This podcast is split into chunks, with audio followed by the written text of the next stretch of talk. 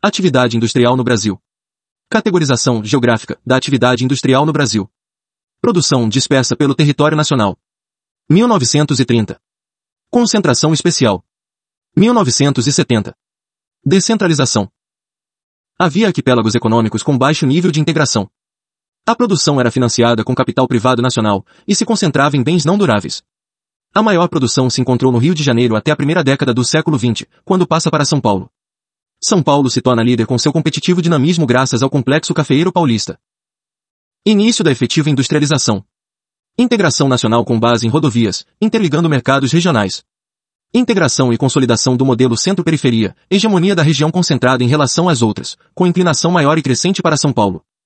Fordismo periférico, expressão de Jorge Benko em economia, espaço e globalização. O Brasil teve um, a fábrica Fordista e sua forma de produção. 2. Os impactos espaciais Fordistas, com a formação de relação centro-periferia. Mas não teve 3. A formação de uma classe média grande que consumisse produtos em massa. Nem 4. A detenção da tecnologia para a produção.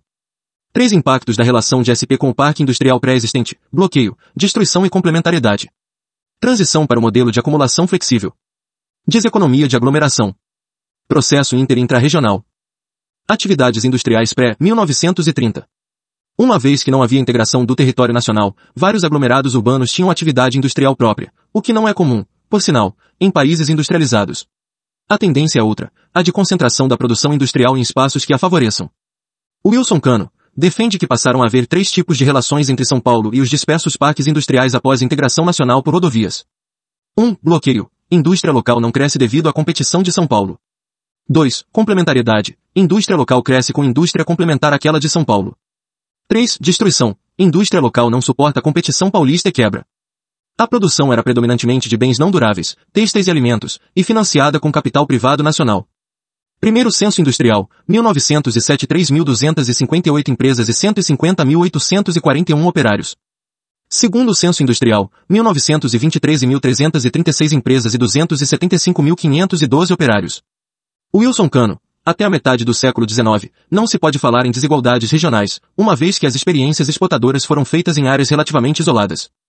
É no período de 1880 a 1930 que se forjam as bases das desigualdades regionais no Brasil, em particular em São Paulo, devido à implementação do complexo cafeeiro paulista, e Rio de Janeiro, devido ao seu peso populacional e por ser capital do país, em relação a outras áreas de industrialização, Rio Grande do Sul, Minas Gerais, Bahia e Pernambuco. O processo de concentração e desigualdade partirá dessas bases, e quando da efetiva integração do território brasileiro e conexão e formação de um mercado nacional a partir de 1930, se acelerará fortemente, consolidando o modelo centro-periferia. Centralização da produção industrial, de 1930 a 1970. O modelo de produção fordista se baseava na concentração da produção, gerando uma força centrípeta que acumula a produção industrial em um único polo. Essa força do modelo, associada ao maior dinamismo de São Paulo, devido ao complexo cafeeiro paulista, fizeram com que o Estado chegasse a concentrar algo próximo de 60% da produção industrial brasileira no ano de 1970. O Estado brasileiro, no entanto, por meio de governos federais diversos, como o de JK e dos militares, tomaram atitudes no sentido de criar diferentes polos industriais no país. 1945, Vargas, criação da Companhia Hidrelétrica do São Francisco. Objetivo de produzir, transmitir e comercializar energia elétrica para a região Nordeste. Criação das Superintendências Regionais. 1959, Sudene. Ideia de Celso Furtado para industrializar o Nordeste. 1966, Sudã. Desenvolvimento da região amazônica, também pesando o aspecto geopolítico.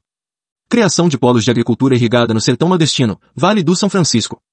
1967, criação da Suframa, Superintendência da Zona Franca de Manaus, e da ZFC, Zona Franca de Manaus. 1978, criação do Polo Petroquímico de Camaçari, Bahia. Descentralização a partir dos anos 70. Milton Santos, a produtividade e a competitividade deixam de ser definidas devido apenas à estrutura interna de cada empresa. Como os custos de transporte diminuem, a maior oferta, a preços menores, de fatores de produção. A produtividade e a competitividade passam a ser também atributos dos lugares, e cada lugar passa a ter um custo diferente. Transição do modelo fordista periférico, economia de aglomeração por meio de grandes centros industriais, para o modelo de produção flexível. Por produção flexível, entende-se a descentralização das etapas de produção em contexto de inovação nos transportes, fazendo com que produzir por meio de cadeias globais de valor seja mais barato do que concentrar todas as etapas da produção localmente. Abertura da economia. Governo Collor, de 1990 a 1992. Choque de concorrência e necessidade de baratear processos. O movimento intra-interregional. Movimento intrarregional, quando parte da produção migra para dentro da própria região. Movimento interregional, quando a produção se desconcentra, migrando para outras regiões. Brasil, durante a descentralização industrial iniciada nos anos 70, a produção mais intensiva em mão de obra desqualificada geralmente migrou para o Nordeste, enquanto a produção que dependia de mão de obra especializada de maior valor agregado permaneceu no Sudeste. Clélio Campolina Diniz, professor fala em desconcentração concentrada, com a produção industrial ainda se mantendo próxima a São Paulo, no que ele chama de polígono de aglomeração industrial. Professor, apenas de descrever relativamente bem o fenômeno de desconcentração entre os anos 70 e 90, hoje em dia, trata-se de uma noção cada vez mais discutível. Panorama de 1907 a 2007. 1907. Nível de urbanização do Brasil está por volta de 12%, país predominantemente agrário exportador cuja economia, com exceção do café paulista, estava fortemente baseada na produção por meio do complexo rural, termo do professor Wilson Cano, no qual diferentes produtos e serviços necessários à produção têm origem dentro da própria área rural, muitas vezes dentro da própria fazenda em questão. Trata-se de modelo pouco integrado que não gera demandas para fora da fazenda. Distrito Federal, Rio de Janeiro, concentrava a maior parte da produção industrial brasileira, seguido de São Paulo e Rio Grande do Sul. Parte da predominância do Rio de Janeiro neste momento é devido à sua população, 1.157.873 pessoas em 1920, 1.764.141 em 1940, que só será superada pela paulista nos anos 50, 579.033 em 1920, 1.326.261 em 1940. No meio do caminho estava Pernambuco e o estado do Rio de Janeiro, vindo depois Paraná, Minas Gerais e Bahia. Conclusão. A atividade industrial brasileira, ainda que pequena em seu total, está relativamente fragmentada. Isso ocorria porque não havia, ainda, integração entre os diferentes estados. 1919. Crescimento regular de Minas Gerais. Isso acontece, em parte, porque o Estado assume produções industriais complementares à produção cafeeira em São Paulo, em especial no ramo da metalurgia, máquinas e equipamentos. Paraná sofre pequena queda proporcional. Queda proporcional regular da produção industrial no Rio Grande do Sul. A São Paulo toma a dianteira na concentração da produção industrial brasileira. Isso se dá graças ao estabelecimento do complexo cafeeiro paulista, que, simultaneamente ao processo de substituição de importações, se mostrou mais produtivo do que o complexo rural adotado pela maioria dos produtores de outros estados. B. O estabelecimento do complexo cafeiro paulista pode ser traçado desde 1850, com a gradativa substituição de mão de obra escrava por mão de obra assalariada, sendo comumente considerada a década de 1870 como marco importante, década que inicia a grande migração europeia ao Brasil.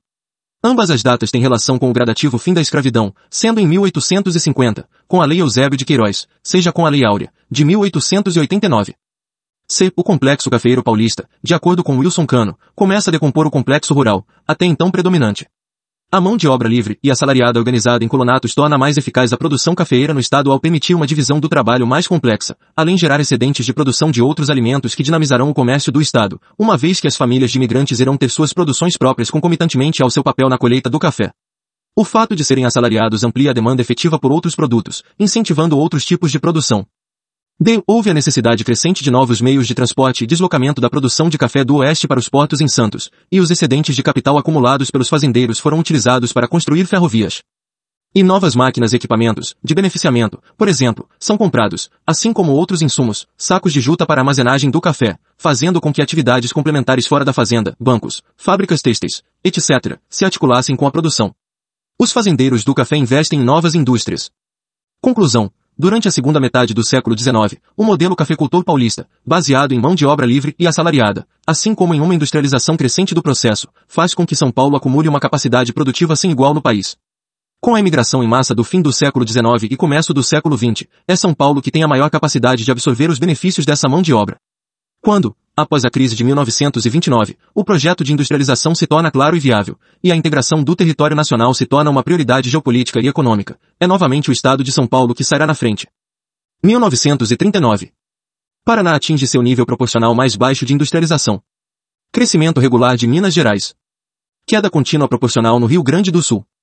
1970. Ápice da concentração industrial em São Paulo, quase 60% da produção industrial nacional. Crescimento regular de Minas Gerais. Paraná volta a crescer proporcionalmente.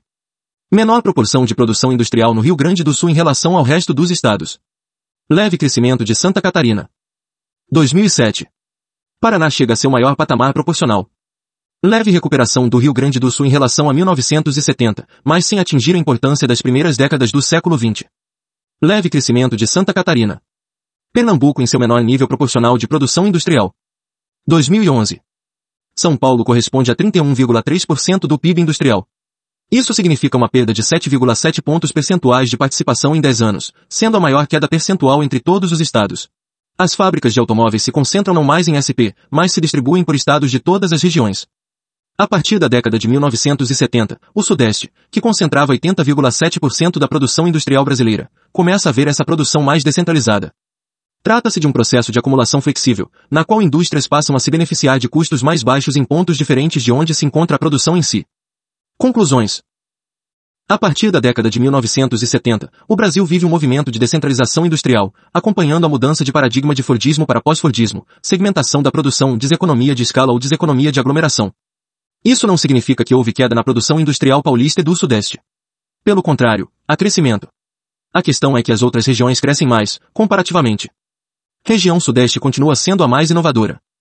Possíveis categorizações da atividade industrial no Brasil. Perspectiva histórica. 1. Da era Mauá até 1930. Atividade industrial espalhada nos arquipélagos econômicos, principalmente na produção de bens não duráveis e financiado com capital privado nacional. 2. Era Vargas, de 1930 a 1953. Entrada importante do capital estatal para estabelecimento de indústria de base, siderurgia, minérios e petróleo. Incentivos alfandegários para importação de máquinas e equipamentos. Tentativa de diminuir a dependência em relação ao café. 3. JK Militares, de 1954 a 1979. Formação do tripé industrial brasileiros. Manutenção de investimento estatal na indústria de base. Internacionalização da economia, entrada de investimento estrangeiro para a produção de bens duráveis. Financiamento com capital privado nacional na produção de bens não duráveis. IPND. Aceleração do modelo de tripé industrial. Segunda PND. Investimentos em infraestrutura e projetos para geração de energia de modo a tornar o país menos dependente do petróleo importado. Esgotamento do modelo após os dois choques do petróleo. 4. Collor, de 1990 a 1992. Abertura da economia brasileira. Privatizações. Primeira Revolução Industrial. Local, Inglaterra. Período, século XVIII, de 1780 a 1830. Atividades, indústria têxtil. Inovações tecnológicas, máquina a vapor e tiro mecânico. Fontes de energia, carvão mineral. Meios de transporte, trens e navios a vapor. Trabalho assalariado. Papel do Estado, liberal. Trabalhador por ofício. Transformações do espaço, deslocamento do campo para a cidade. Transformações na sociedade, divisão de classes entre burguesia e operários. Segunda Revolução Industrial. Locais, França, Bélgica, Holanda, Estados Unidos, Alemanha, Itália e Japão. Período, Século XIX, 1870. Atividades, indústrias metalúrgicas, químicas, automobilísticas e petroquímicas. Inovações tecnológicas, motor a combustão.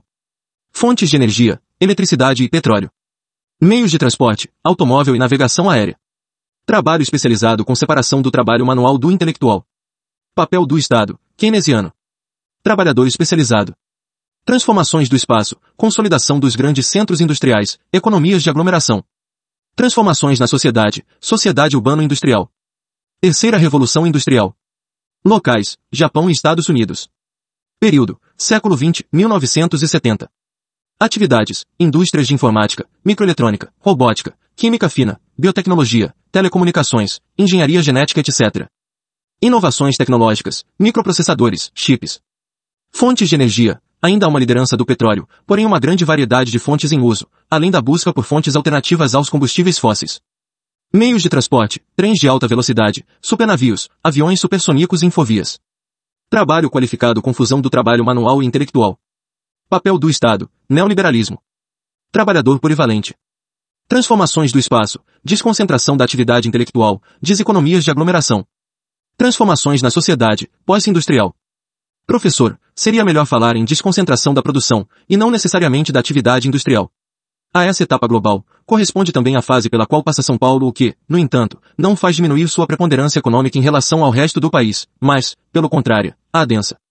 Professor 2, seria melhor falar em economia pós-industrial, e não apenas sociedade. Isso porque, não apenas é uma característica social, no sentido de que a maior parte das pessoas não mais trabalha na indústria, mas também econômica, porque a maior parte do fluxo de capitais se dá na economia digital, e não mais industrial. Processo de descentralização da produção industrial por regiões. Sul. Razões para tratar a região Sul em separado do Sudeste no que se refere à sua atividade industrial. 1. Um, o Sul tem, Historicamente, produções industriais mais descentralizadas e próximas de suas matérias-primas, uvas e vinhos, couro e calçados, carvão e indústria química. 2. O Sul tem uma rede urbana não macrocéfala. Isso quer dizer que não há uma discrepância econômica tão marcada entre metrópole e interior como nos outros estados do país. Isso faz com que a região sul tenha mais cidades médias do que os outros estados, tornando-se um estado atrativo para a indústria que se desconcentrava de São Paulo a partir da década de 70.